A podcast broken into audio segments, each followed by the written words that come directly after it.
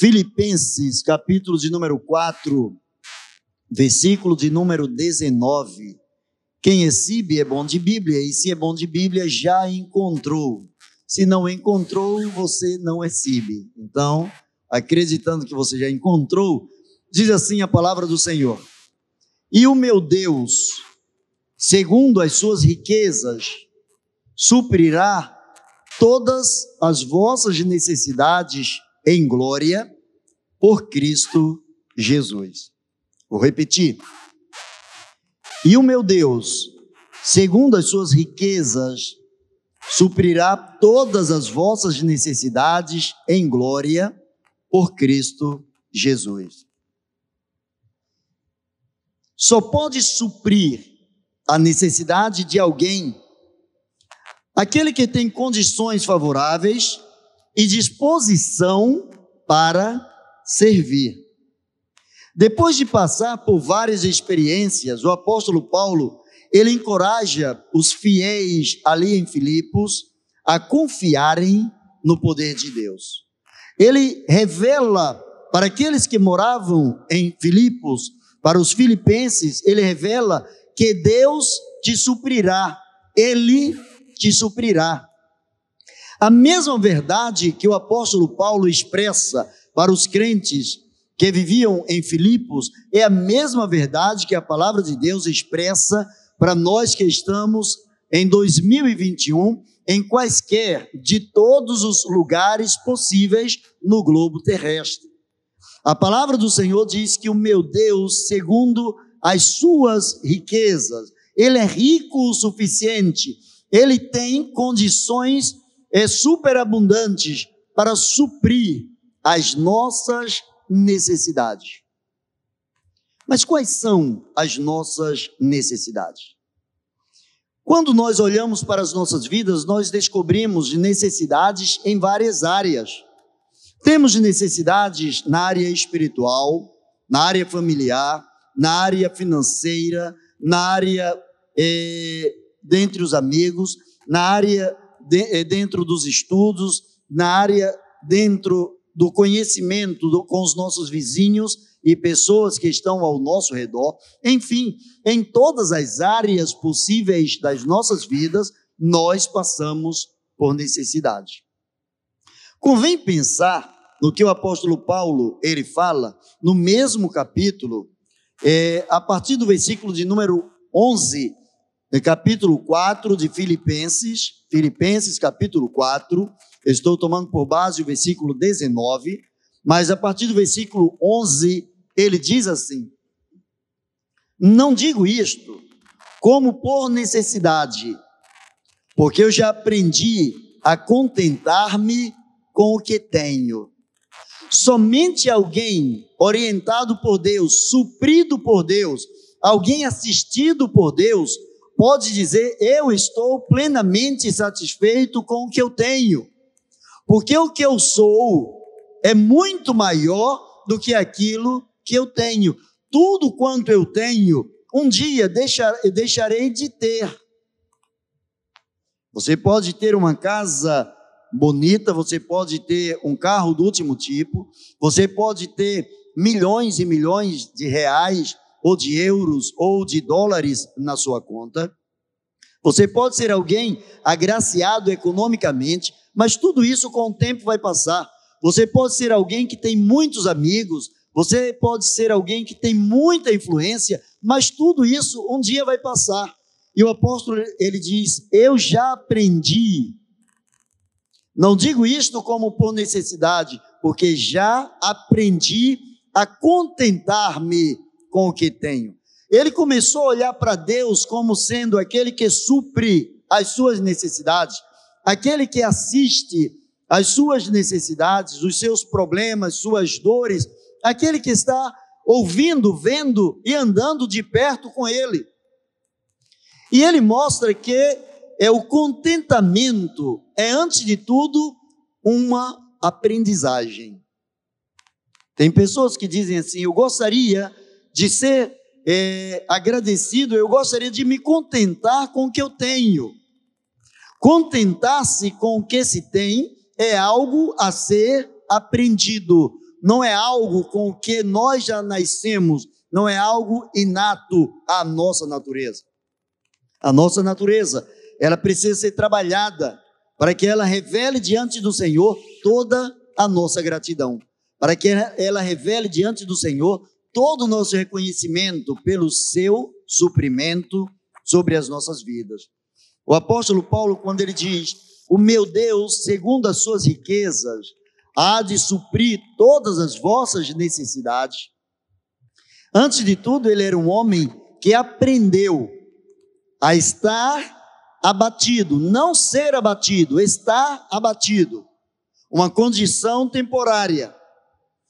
Momentos de abate, abatimento no seu espírito, momentos de tristeza, momentos de eh, falta de encorajamento, momentos de decepções. Ele disse: Eu aprendi que existem momentos na vida que eu posso estar abatido. Interessante que o mesmo apóstolo Paulo que diz eu sei estar abatido, ele diz lá na primeira carta aos Coríntios, ele diz que nós temos um tesouro em vaso de barros, onde nós somos, é, nós podemos estar abatidos, mas jamais seremos destruídos. Isso é confiança naquele que supre as necessidades.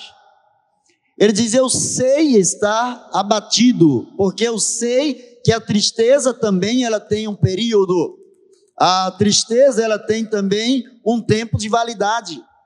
A tristeza, ela não é eterna. A tristeza, por mais profunda que ela seja, ela também passará. Sei estar abatido e sei ter em abundância.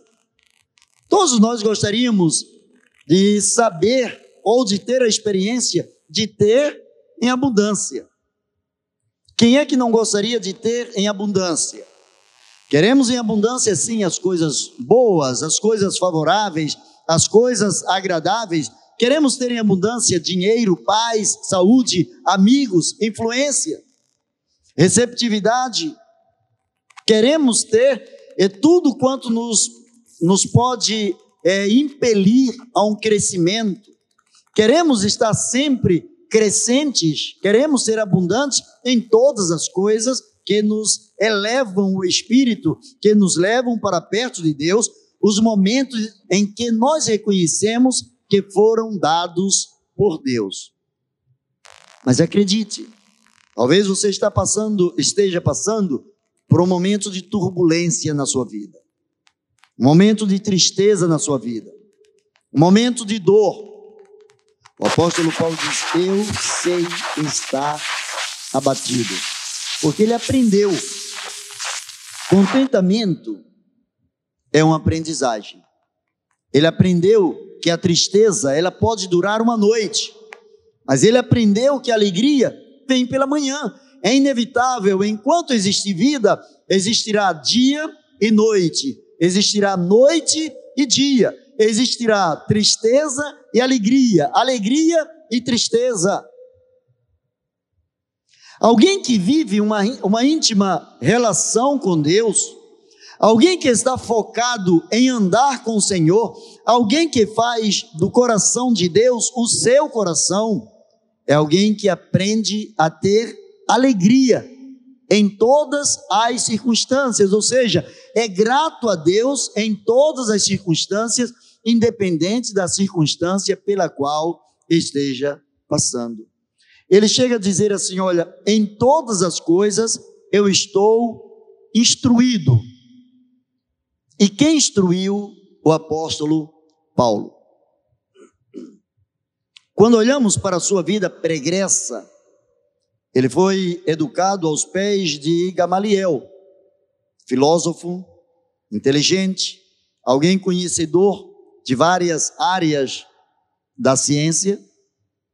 Ele foi instruído por Gamaliel, mas a partir do momento da sua conversão, a partir do momento que ele se encontrou com o Senhor Jesus Cristo, a partir do momento que ele ouviu uma voz dizendo: Saulo, Saulo, porque tu me persegues? duro é para ti lutar contra o meu reino, duro é para ti continuar fazendo aquilo que estás fazendo. A partir do momento que ele compreendeu que em Cristo estava o centro, estava o foco da sua vida, ele diz que todas as outras coisas ele refutou, ele considerou como se fosse esterco. Esterco é uma nomenclatura filosófica, bonita, educada, para uma palavra tão vulgar que a gente usa no dia a dia, mas é isso que ele falou. Eu refutei, eu considerei todas as outras coisas como esterco. Para mim, o viver é Cristo, é o que ele estava falando. Ele disse: Eu estou instruído por Deus em todas as coisas. Eu estou instruído a ter fartura e estou instruído a passar fome. Como que alguém pode satisfazer-se, alguém pode ter contentamento, mesmo quando está passando por escassez, por fome, por necessidade. Ele diz: Eu aprendi que, ainda que me falte a roupa, que me falte o alimento, que me falte o remédio, que me falte a casa, que me falte o transporte, que me falte o dinheiro, ainda que tudo isso me falte, eu aprendi por aquele que me instrui que tem alguém que supre as minhas necessidades, tem alguém que nunca me faltará. Ele estava parafraseando o que Davi, 700 anos antes de Cristo, estaria dizendo: O Senhor é meu pastor, e as coisas que me faltam é como se não faltassem, porque Ele é o supridor das minhas necessidades. As experiências, elas têm valor para quem decide confiar. As experiências, elas são mais fortes do que a teoria. Tem pessoas que conhecem muito a teoria, conhecem muito da ciência, mas não praticam, não executam o que a ciência ensina. Por exemplo, podemos encontrar alguém que porventura é, formou-se em medicina, estudou com os melhores professores, mas se ele não praticar aquilo que ele aprendeu, ele não será um exímio médico, ele não será um excelente profissional. É a prática que aperfeiçoa, e o que leva à prática é repetição, repetição, repetição. Quanto mais repetimos determinada coisa ou determinado, é, determinada circunstância, mais é, excelentes nós nos tornamos dentro daquela área. O que é que Paulo estava mostrando? Que as experiências têm valor para aquele que decide confiar. Ele disse: Eu aprendi. Eu aprendi. Ele não disse simplesmente me foi ensinado. Eu aprendi. Alguém me ensinou. Deus me ensinou. Mas quando ele, ele revela eu aprendi, ele está dizendo eu coloco em prática aquilo que me fora ensinado. Porque as, as experiências elas são muito mais fortes do que qualquer teoria. Ter uma experiência com Deus, ter uma experiência profunda com Deus, vivenciar a palavra de Deus, usar a palavra de Deus no dia a dia como bússola para, para as nossas vidas, para os nossos comportamentos, vale muito mais do que ter a Bíblia toda decorada na nossa cabeça. Certa vez, um determinado irmão, ele estava com raiva do filho, e ele deu uma punição no seu filho. E a punição foi escrever a Bíblia. Deu um caderno para o filho e mandou que ele copiasse a Bíblia. Você imagina? Ele abre lá em Gênesis, no princípio criou Deus os céus e a terra, até ele chegar em Apocalipse 22, até ele chegar na última palavra que é amém, não poderia ser uma outra coisa, não poderia ter dado é, um outro direcionamento na vida deste, deste garoto. Esse garoto afastou-se da presença do Senhor. Esse garoto ele foi levado a conhecer a teoria, a escrever a Bíblia, ou reescrever, copiar a Bíblia. A palavra do Senhor fala ao contrário, ela diz: ensina a criança o caminho em que se deve andar. Não é apenas fala para a criança, ensina.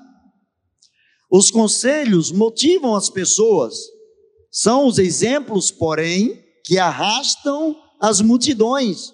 Quando o apóstolo Paulo diz: Eu aprendi a contentar-me com o que tenho, ele viveu exatamente isso, e à medida em que ele viveu isso, ele trouxe multidões de pessoas que conseguiram fazer a mesma coisa.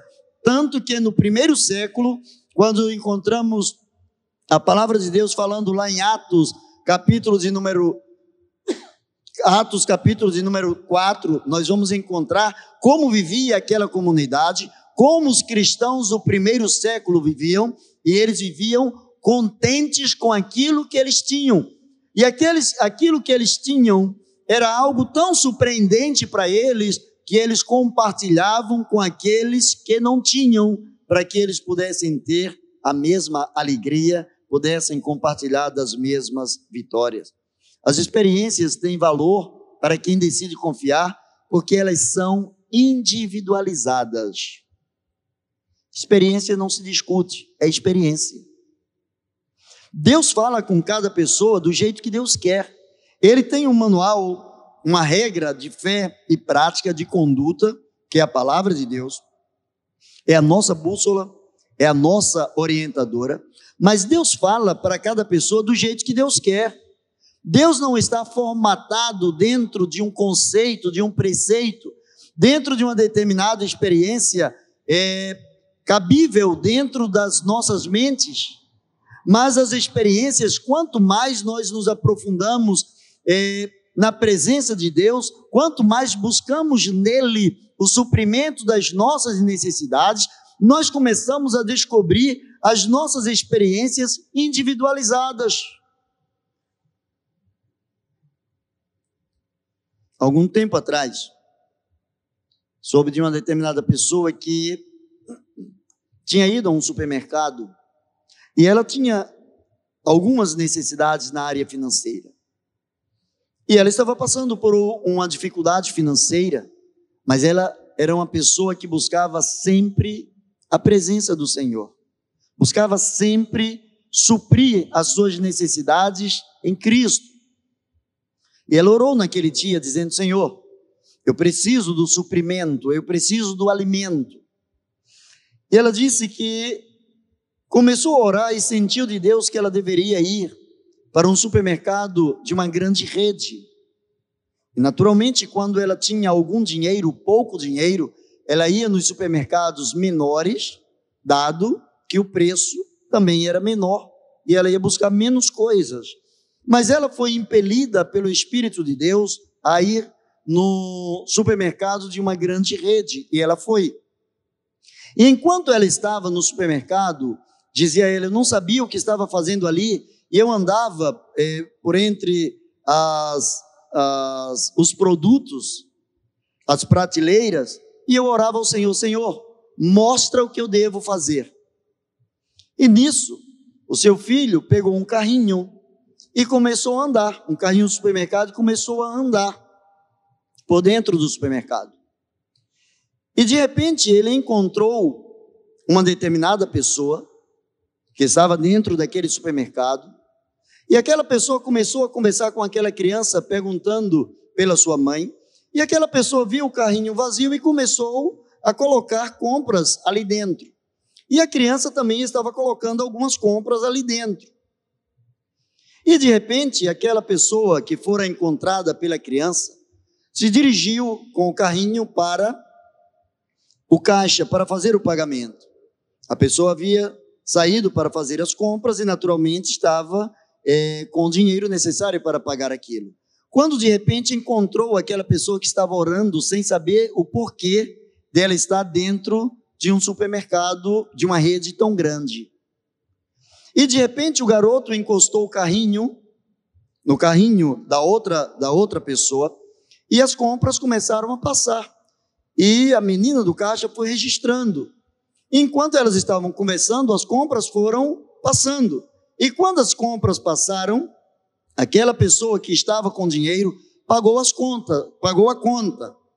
E para surpresa daquela pessoa que estava orando sem saber o porquê estava dentro de um supermercado, aquela pessoa disse: "Olha, Deus mandou eu fazer essas compras para você". Certa vez eu estava em um supermercado de uma rede grande também.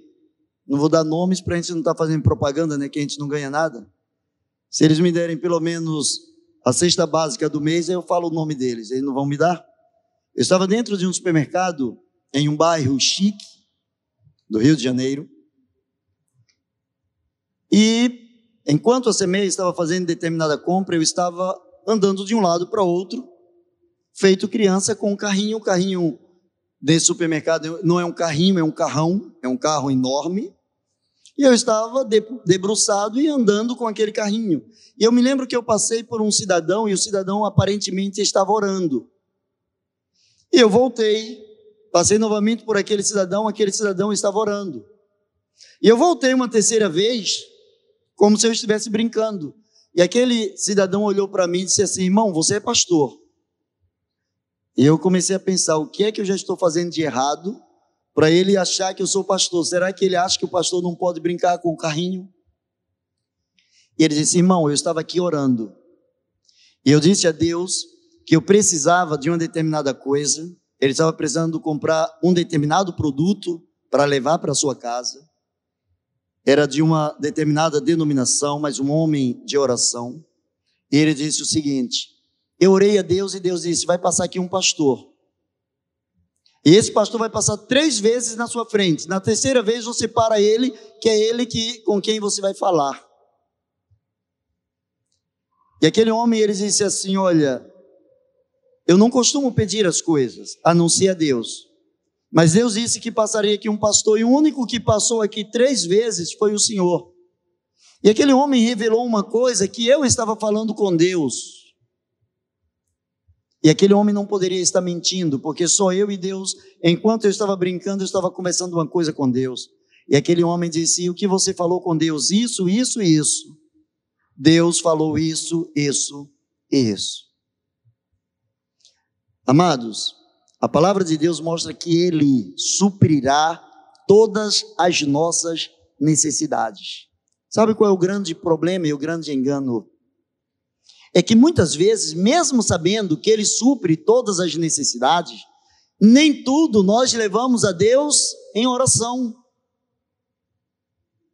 Há um hino no cantor cristão que diz: Em Jesus, amigo, temos mais chegado que o irmão, é uma parte que diz assim: é, só porque nós não levamos tudo a Deus em oração. Quando não levamos tudo a Deus em oração, nós não podemos ter as nossas necessidades supridas. Tudo que você for fazer, a Bíblia diz: quer comais, quer bebais, quer façais qualquer coisa, vai tomar uma decisão, vai fazer alguma coisa. Primeiro pergunte qual é a vontade de Deus para que Ele supra a sua necessidade, para que Ele supra a minha necessidade. As experiências, elas têm valor para quem decide confiar, porque elas são a memória da fé.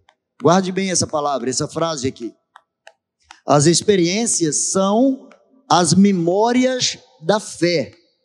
O que é fé à luz da palavra de Deus? A prova, a comprovação daquilo que eu não posso ver, daquilo que eu não posso apalpar, daquilo que eu não posso sentir, é a certeza de ter aquilo que eu estou pedindo a Deus. E o que, o que as experiências me levam, ou aonde as experiências com Deus me levam. Quando eu vou lá no meu HD, quando eu começo a relembrar o que Deus fez por mim, isso começa a despertar a minha fé. O combustível para a fé são as memórias das experiências que temos na presença de Deus. As experiências, elas são provas de que tudo é possível. Todas as coisas são possíveis. Deus tem capacidade de me dar tudo quanto eu preciso, e Deus tem a capacidade de não me dar nada do que eu preciso e me convencer de que eu não preciso. Muitas vezes nós confundimos necessidade com vontade. A palavra do Senhor diz: O meu Deus, segundo as suas riquezas, suprirá todas as vossas necessidades, já aquilo que me é necessário. Eu costumo dizer para as pessoas com quem eu falo: existem coisas importantes na vida, mas existem coisas imprescindíveis, insubstituíveis. Se tudo for importante na sua vida, nada é importante. Se tudo for importante, nada é importante. O que, que é importante? Aquilo que se destaca do trivial, aquilo que se destaca do é, habitual, aquilo que se destaca daquilo que pode, pode se conviver sem. Por exemplo, quando nós pensamos em coisas imprescindíveis, uma das coisas imprescindíveis na vida é respirar. Deixa de respirar para ver o que acontece com você.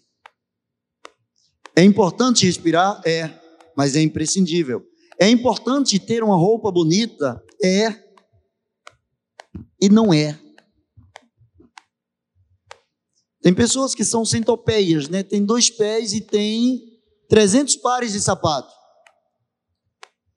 Determinada vez eu conversei com uma pessoa, me, levou à sua casa. Quando a pessoa abriu uma determinada, um determinado compartimento da sua casa, eu perguntei: o que é isso aqui? Você vende sapatos? A pessoa, não, isso aí foi uma promoção que eu peguei. E eu comprei. Ah, mas comprou para você? Sim. Quantos pares de sapatos você comprou? 250. De 250, se você usar um por dia, vai levar um ano para você repetir o primeiro. É importante ter tantos sapatos? Eu acredito que não. É imprescindível ter tantos sapatos? Eu acho que o imprescindível é ter os pés. Os sapatos são importantes, os pés são imprescindíveis. Porque se não houverem os pés, para que a existência de sapatos? Essas experiências é, são provas, as nossas experiências são provas de que tudo é possível ao que crer. Elas são incontestáveis quando elas são dadas por Deus. Bote uma coisa na sua cabeça: a sua experiência com Deus é você e Deus. Eu não tenho a obrigação de acreditar na sua experiência com Deus. Você não tem obrigação de acreditar na minha experiência com Deus. Mas cada um tem a obrigação de acreditar no Deus que dá a experiência individualizada. Eu costumo dizer para as pessoas e isso eu levo à risca. Quando eu estava fazendo, é, terminando o curso de coaching, eu usei a mesma frase e um dos monitores pediu: eu posso usar essa frase é, no meu perfil? Eu posso dizer que é sua? Não, você não precisa dizer que é minha. Se isso te faz bem, pode usar. E a frase é o seguinte: eu não prego para que você creia, eu prego porque eu acredito. Se você crê ou não crê, não é um problema meu. O problema meu é pregar uma coisa que eu não creio, que eu não acredito. Mas se eu acredito, pesa sobre os meus ombros, sobre a minha vida, a responsabilidade de pregar, confiado naquele que supre as minhas necessidades. As nossas experiências, elas podem ser agradáveis ou desagradáveis, mas são experiências. E quando juntamos as agradáveis com as desagradáveis, nós descobrimos que a nossa vida é perfeita quando regida, quando suprida pelo próprio Deus. Um dos personagens que eu mais gosto no Antigo Testamento é José. E José está cheio, cheio de experiências desagradáveis. José, ele poderia escrever acerca dele tudo que eu faço o resultado dá errado. Faço o certo e sou punido. Faço o certo, não sou compreendido. Faço o certo e parece que ninguém defende a minha causa. José também pôde compreender na vida prática que todas, não algumas, não as agradáveis, todas as coisas contribuem quando estão juntas, todas as coisas contribuem juntamente para o bem daqueles que amam a Deus. Por isso que o apóstolo Paulo diz: Eu aprendi, eu decidi praticar o que Deus me ensinou, a estar contente na abundância e estar contente mesmo na escassez. Porque nele eu posso todas as coisas. Nele eu posso passar por toda e qualquer experiência. Caminhando para o final, Deus dá experiência a quem ousa confiar. Para que serve o dinheiro? O dinheiro serve para duas coisas: gastar e passar truco. Você conhece uma outra função do dinheiro?